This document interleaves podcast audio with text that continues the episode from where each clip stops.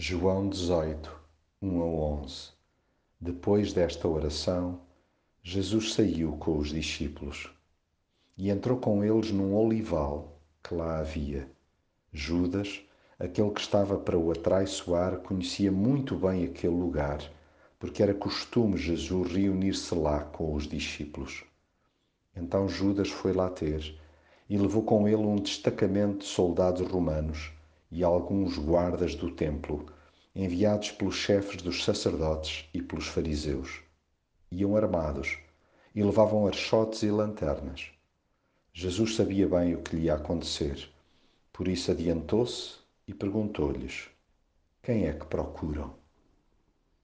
É incrível como Jesus, depois de um tempo de enorme intimidade espiritual com o Pai, avançou de cabeça e coração em direção à cruz pegou nos seus discípulos e refugiou-se num local pacato de recolhimento habitual.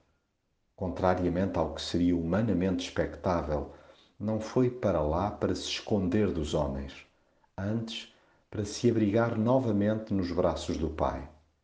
Tanto não estava em fuga que rapidamente deram conta dele.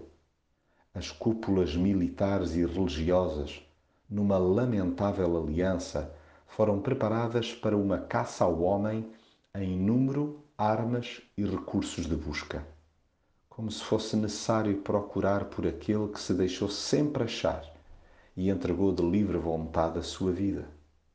Mais uma vez, foi ele que se deu a conhecer: sou eu. E ao fazê-lo, ainda hoje incute respeito a qualquer um.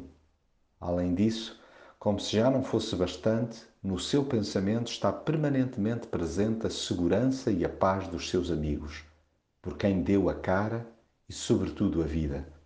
E sublinhe-se que a doou rejeitando a via bélica, tendo optado pela força do amor.